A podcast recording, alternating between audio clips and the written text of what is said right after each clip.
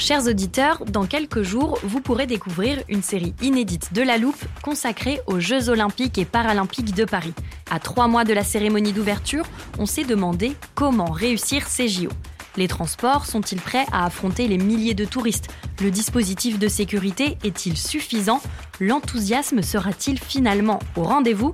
Pour répondre, on plonge durant cinq épisodes dans les archives des éditions précédentes, accompagnés des journalistes de l'Express. C'est à retrouver à partir du 13 mai sur toutes les plateformes d'écoute. Cool fact a crocodile can't stick out its tongue. Also, you can get health insurance for a month or just under a year in some states. United Healthcare short term insurance plans, underwritten by Golden Rule Insurance Company, offer flexible, budget friendly coverage for you. Learn more at uh1.com.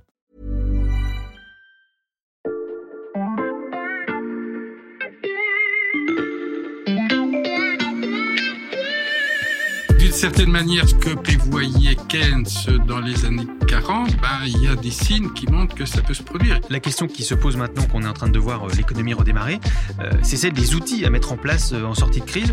Tonight, I'd like to talk to you about our way forward. Donc il va y avoir moins d'abricots. Par contre, tout le monde a envie de manger des abricots.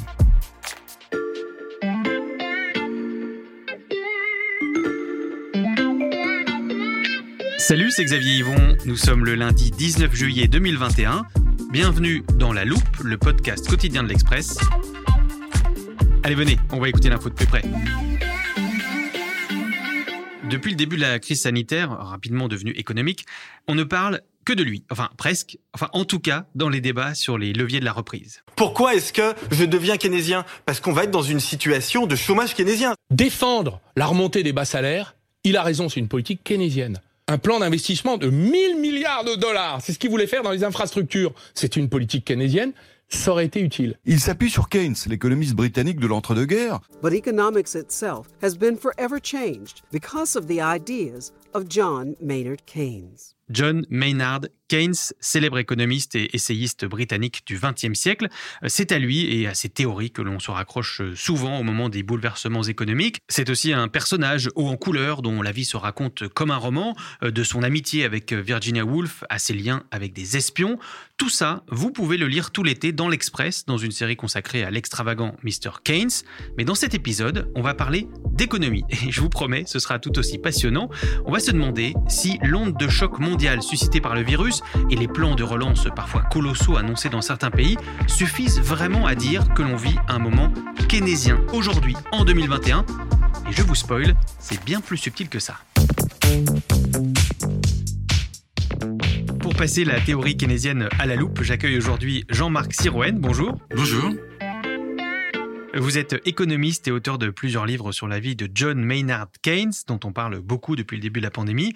Avant tout, j'ai envie de vous demander, une crise mondiale due à une pandémie, est-ce que c'est exceptionnel dans l'histoire de l'économie? C'est assez exceptionnel. La dernière grande pandémie que, que l'on a connue lors de la guerre de 1918, hein, l'épidémie de grippe espagnole, alors on était tellement accaparé par les problèmes économiques posés par la guerre que finalement, euh, la, grippe espagnole n'a pas eu euh, d'influence claire sur les politiques économiques qui ont été menées. Et à ma connaissance, dans les pandémies antérieures, il n'y avait pas eu non plus de, de conséquences économiques et de politiques économiques, en tout cas pas de théorisation des politiques économiques qui devaient être menées. Et donc c'est une situation inédite et dans ce genre de situation, eh bien, on cherche des références à des modèles économiques existants il faut injecter euh, des ressources dans l'économie en empruntant. Euh, il n'y a que les gouvernements qui peuvent le faire, euh, d'emprunter massivement et de stimuler l'économie autant que possible. C'est ce que font les États-Unis avec les 2 trillions dont on a parlé. C'est ce qui est fait en ce moment en Europe, comme on, comme on le discutait. Donc c'est vraiment le, le moment keynésien par excellence. Un moment keynésien, euh, c'est ce dont nous parle une économiste et pas n'importe laquelle, le prix Nobel Esther Duflo. Euh, Jean-Marc Sirouen, à quoi on pense quand on évoque un moment Bien, on peut penser à deux choses. On peut penser à la situation euh, dans laquelle on était lorsque Keynes écrit la théorie générale, donc en 1936, c'est-à-dire la crise de 29 suite à un krach financier, donc une insuffisance de la demande et un chômage massif hein, qui atteint 25% aux États-Unis euh, ou, en Grande-Bretagne. Maintenant, on peut penser autrement ce grand moment keynésien. On peut considérer qu'il y a certes une crise. Une crise qui devient économique du fait, en l'occurrence, de la pandémie ou d'autres choses, et retrouver des instruments euh, keynésiens, notamment le déficit budgétaire, pour s'attaquer à cette crise. Dans ce cas-là, le moment keynésien n'est plus basé sur les faits, sur la nature de la crise économique, mais plutôt sur les instruments que l'on doit mener pour euh, surmonter cette crise économique, ce ralentissement économique. Quand eux pensent à un grand moment keynésien, ces économistes qui comparent ce qu'on vit là avec la crise de 29, qu'est-ce que vous pensez de cette comparaison, de cette manière de voir les choses? Je ne la comprends pas. Je ne la comprends pas parce que la situation est tout à fait différente. On a une crise qui ne doit rien à une défaillance du système économique. D'une certaine manière, c'est une crise qui est voulue, qui a été choisie pour de bonnes raisons. Hein. C'est-à-dire un arbitrage qui a été fait entre la vie des gens et l'économie. Un mot d'ordre plus que jamais demeure, rester chez soi, alors que le nombre de victimes est désormais en France de 450 personnes. Ce n'est pas dû à, ni à une crise financière, ni à une crise économique. Euh, par ailleurs, la situation est très différente. Lorsque euh, la pandémie euh, survient, pratiquement toutes les économies voient leur chômage baisser. On est très loin du chômage massif. Hein. Aux États-Unis, on est autour de 3%. quasiment le plein emploi. C'est loin des 25%. C'est même considéré comme étant le, le plein emploi, avec dans certains secteurs des difficultés de de, recrutement. Une insuffisance de la demande qui est absolument pas évidente. Hein. Euh, la demande est plutôt forte. On est plutôt dans une phase de, croissance. Alors pas une croissance considérable, mais en tout cas une croissance économique appréciable. Donc, on est dans une situation totalement différente que celle euh, qu'avait euh, eu à traiter Keynes dans les, dans les années 30. Et pourquoi les économistes ont ce, raisonnement, font cette comparaison, à votre avis? Ben Parce qu'ils ils se sont polarisés sur le ralentissement économique, même si le ralentissement économique a des causes totalement différentes de celles des années 30. Donc un peu un, réflexe pavlovien, donc ralentissement économique, quand il va y avoir beaucoup de chômage, oh, s'il y a beaucoup de chômage, on va être dans une situation euh, keynésienne. Donc dans quelque sorte, il postule le moment keynésien avant que le moment keynésien euh, survienne, et un moment keynésien qui, encore une fois, a été en quelque sorte voulu à la suite d'un arbitrage qui a été fait euh, pour euh, sauver le maximum de vie, ce qui est évidemment un arbitrage auquel on ne peut qu'adhérer, mais qui c'est peut-être la chose la plus la plus nouvelle qui s'est passée, c'est euh, alors qu'on croyait que dans le système économique mondialisé néolibéral, la vie des gens n'avait pas très grande importance. Eh bien là, l'arbitrage a été fait en faveur de, la vie des gens, quitte à sacrifier un peu et même beaucoup l'économie.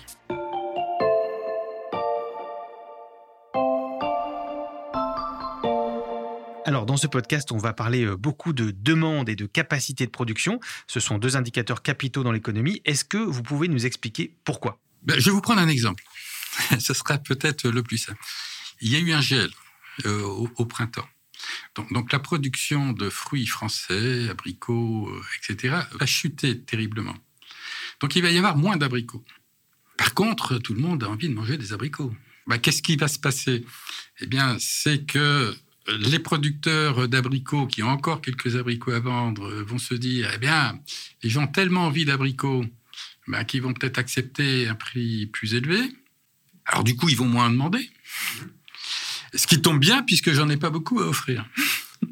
Et là, on aura donc effectivement, du fait de cette insuffisante de production d'abricots, une augmentation du prix des abricots. On en revient euh, à Keynes, que vous connaissez bien, vous avez beaucoup écrit sur lui, et vous dites que c'était plutôt un pragmatique. Tout à fait, c'était un pragmatique. Il, a dit dans, une de ses œuvres du début des années 30 que, que l'économiste devait être un peu comme le dentiste. Hein. Il voulait pas dire médecin parce que lui-même était très malade et n'était pas forcément très heureux avec les médecins. Euh, il avait choisi les dentistes. Donc on regarde quel est le mal et ensuite on adapte la solution euh, à, à, ce mal. Et on a beaucoup reproché à Keynes de changer souvent d'avis. Euh, à cela, il répondait, on dit qu'il a répondu, que euh, lorsque les faits changent, eh bien, je change d'idée. Euh, est-ce que vous ne faites pas pareil vous-même? Ce qui illustre bien le caractère très, très pragmatique de Keynes. On fait le diagnostic sur la crise et ensuite, on détermine les bons instruments. Et d'ailleurs, c'est ce qu'il a fait euh, dans les années 40 avec la Seconde Guerre mondiale. Il a fait euh, développer une théorie différente que celle qu'il a développée pour la crise de 29. C'est non seulement une théorie différente, mais c'est une théorie qui est totalement opposée à celle qu'il développait cinq ans plus tôt, quatre ans plus tôt même, dans la théorie générale. Parce que évidemment, la situation a changé. Il le dit lui-même euh, au début de son essai Comment financer la guerre. Maintenant, il faut bien qu'on s'aperçoive qu'on n'est plus dans une situation où on produit trop pour une demande insuffisante, mais on est dans la situation exactement inverse on ne produit plus assez pour une demande trop importante. notamment dû à la guerre. Donc on produit moins parce que les capacités de production sont en grande partie mobilisées par, euh, par la guerre, donc on produit moins pour la consommation. Et on produit bien aussi parce qu'il y a moins de main-d'œuvre. Euh. Alors il y a moins de main-d'œuvre, donc malgré euh, les heures supplémentaires, le travail des femmes, etc., donc il y a moins de main-d'œuvre, puisqu'une partie de cette main-d'œuvre est mobilisée. Donc il n'y a plus de chômage dans les années 40.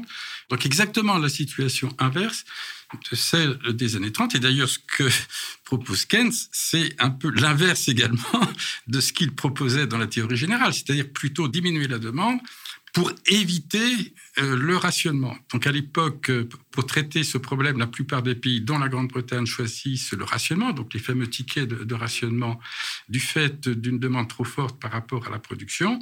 Keynes défendait une autre idée qui était plutôt d'agir sur le revenu pour que les gens consomment moins, mais conservent la liberté de choisir euh, ce qu'ils achètent. Il considérait, il écrit dans Comment financer la guerre, que le rationnement, c'était en fait une forme de bolchevisme. Et si, on parle de ce moment-là, cet autre moment keynésien des années 40 de la Seconde Guerre mondiale, c'est parce que pour vous, en fait, ça ressemble à la crise qu'on a vécue au moment des confinements. Ça ressemble plus, oui. Je dis pas que c'est totalement euh, la même chose. Hein. Mais oui, euh, pourquoi? Eh bien, parce que le confinement, c'est une baisse de la production. alors, c'est pas la guerre qui provoque cette baisse de la production pour la consommation, c'est euh, le confinement.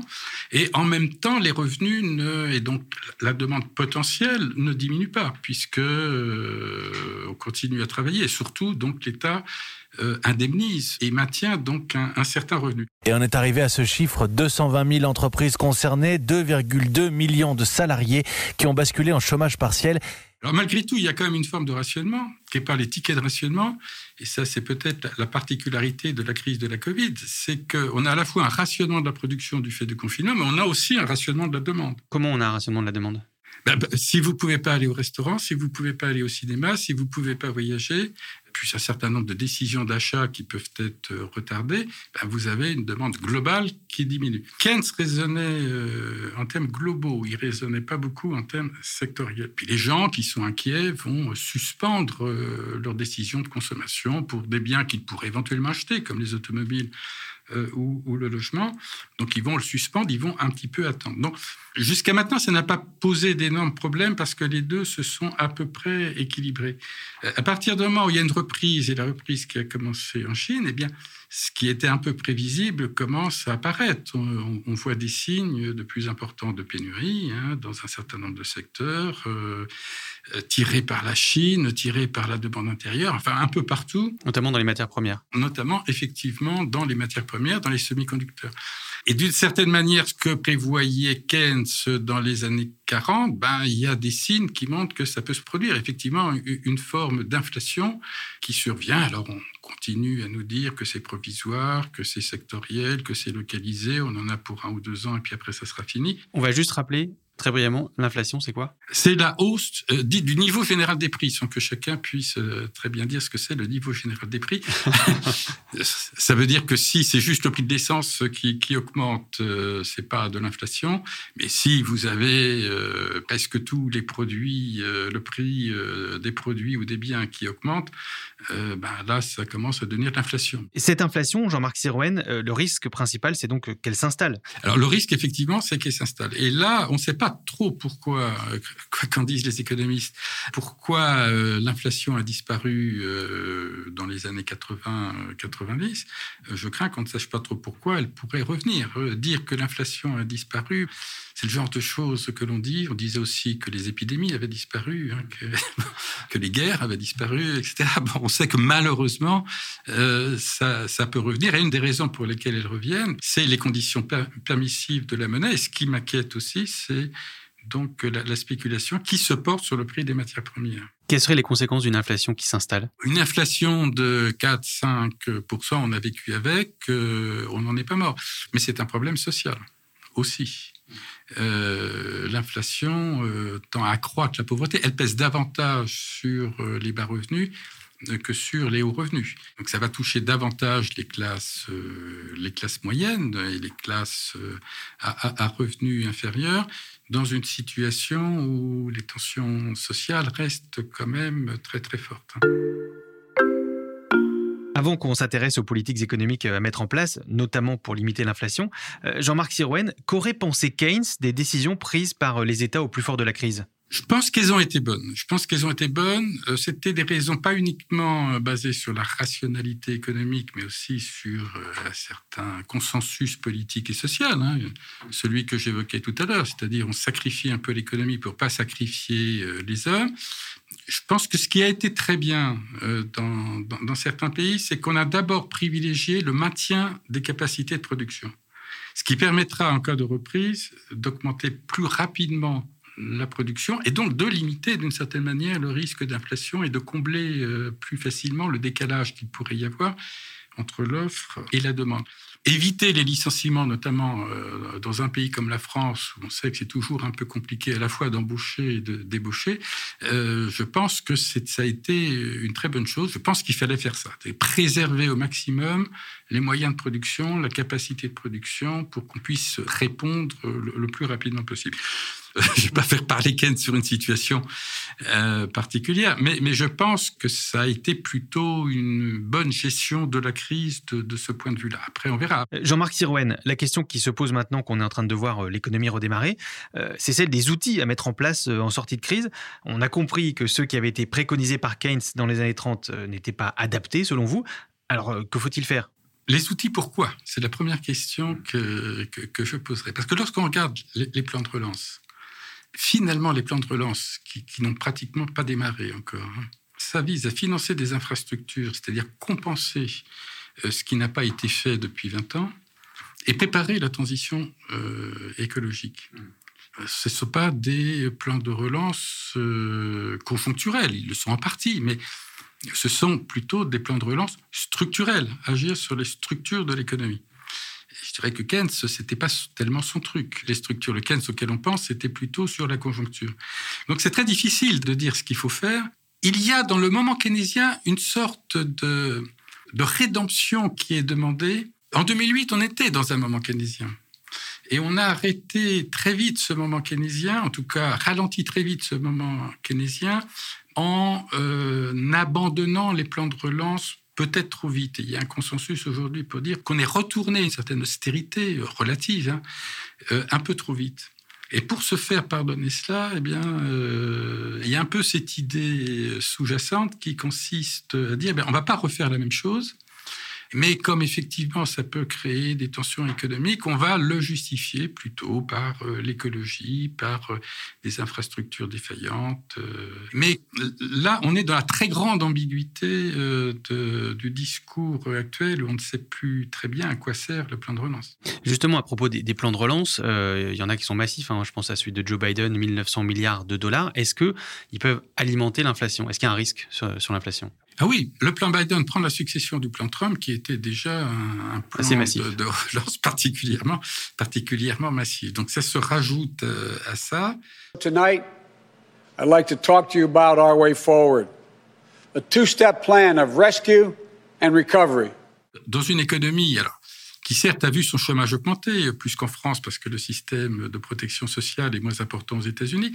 Donc certes, le chômage a beaucoup augmenté pendant la crise de la Covid, mais en même temps, ce chômage diminue très très rapidement et on risque de revenir à la situation euh, d'avant Covid assez vite, c'est-à-dire avec plutôt des tensions sur le marché du travail euh, qu'autre chose. Donc un plan de relance lorsque l'économie certes n'est pas encore en plein emploi, mais enfin n'est pas très très loin euh, du, plein emploi, c'est évidemment effectivement très très très très dangereux. Donc il y a un risque effectivement euh, d'inflation qui n'inquiète pas beaucoup le président du Federal Reserve System, la banque centrale américaine, mais qui inquiète d'autres, économistes. Euh. Mais donc, du coup, pour euh, diminuer ce risque d'inflation, est-ce qu'il ne faudrait pas des plans de relance un peu moins ambitieux, un peu moins massifs? Je pense qu'il faudrait faire attention, effectivement, à ne pas euh, se précipiter dans des plans de relance en se disant c'est formidable, tout le monde va être content. on a de la monnaie hélicoptère, on va distribuer du pouvoir d'achat. je pense qu'il y a une très grande imprudence et un très grand déni dans l'état d'esprit. Je ne dis pas qu'il faut pas de, relance. C'est populaire, ça. Qu'il ne faut pas soutenir. Oui, c'est assez populaire, mais ça peut se retourner très, très vite. Et il faut faire très attention, effectivement, euh, aujourd'hui à la On ne peut pas demander euh, aujourd'hui aux gens de ne pas partir en vacances et d'épargner. surtout pas, évidemment, euh, parce qu'on a la capacité de répondre à ce besoin en ce qui concerne ce secteur-là. Mais néanmoins, il faut quand même faire très attention à ne pas en rajouter en politique de relance. Mais est-ce que c'est entendable euh, pour la population de dire euh, attention ne dépensez pas trop, euh, on vous donne un peu d'argent mais ne le dépensez pas parce que euh, sinon il y aura de l'inflation. Non, non, il faut pas le dire. politiquement, ça serait pas audible. Et en plus, on n'a pas suffisamment. On, est sûr de rien aujourd'hui. Hein. On ne sait pas comment les gens vont dépenser. Peut-être qu'ils vont eux-mêmes épargner parce qu'ils sont pas très sûrs de, l'avenir. Si demain on a une quatrième vague, on ne sait pas non plus ce qui va se passer. Donc, je dis qu'il faut faire attention, être très attentif, regarder tous les indicateurs. je ne dis pas qu'il il faut dire aux gens de ne pas partir en vacances et d'économiser leur argent et d'attendre avant d'aller au cinéma ou au restaurant.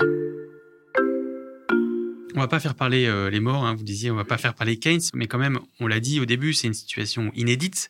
À votre avis, est-ce que ça nous manque, ce qu'il aurait proposé? En fait, ce qu'il a proposé n'a jamais été vraiment impliqué de son temps. Hein. Euh, que ce soit la, théorie générale, hein, euh, finalement, n'a pas été tellement suivi sur la théorie générale et sur euh, le financement de la guerre, non, il n'a pas été non plus suivi. C'est après qu'on s'est dit que l'idée était bonne et qu'il faudrait l'appliquer, mais là, il était déjà mort, et, qu'il faudrait les appliquer, notamment dans, les années 50 et 60 et, et 2008. La plus belle redécouverte de Keynes, c'était après la, crise de 2008.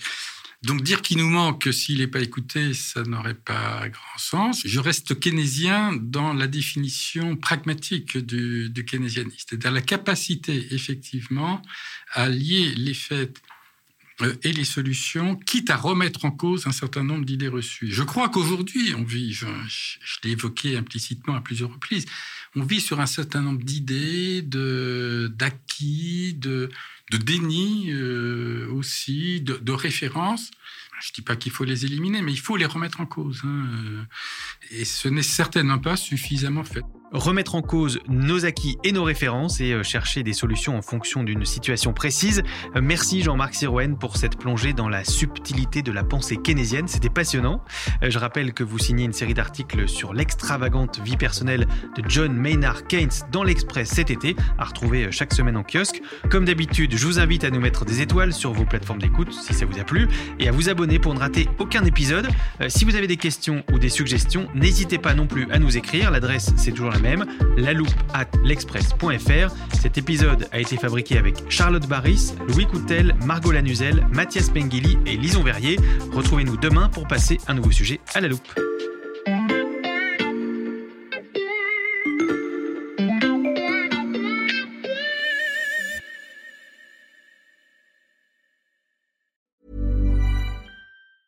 It's that time of the year. Your vacation is coming up. You can already hear the beach waves, feel the warm breeze, relax, and think about work. You really, really want it all to work out while you're away. Monday.com gives you and the team that peace of mind. When all work is on one platform and everyone's in sync, things just flow wherever you are. Tap the banner to go to Monday.com.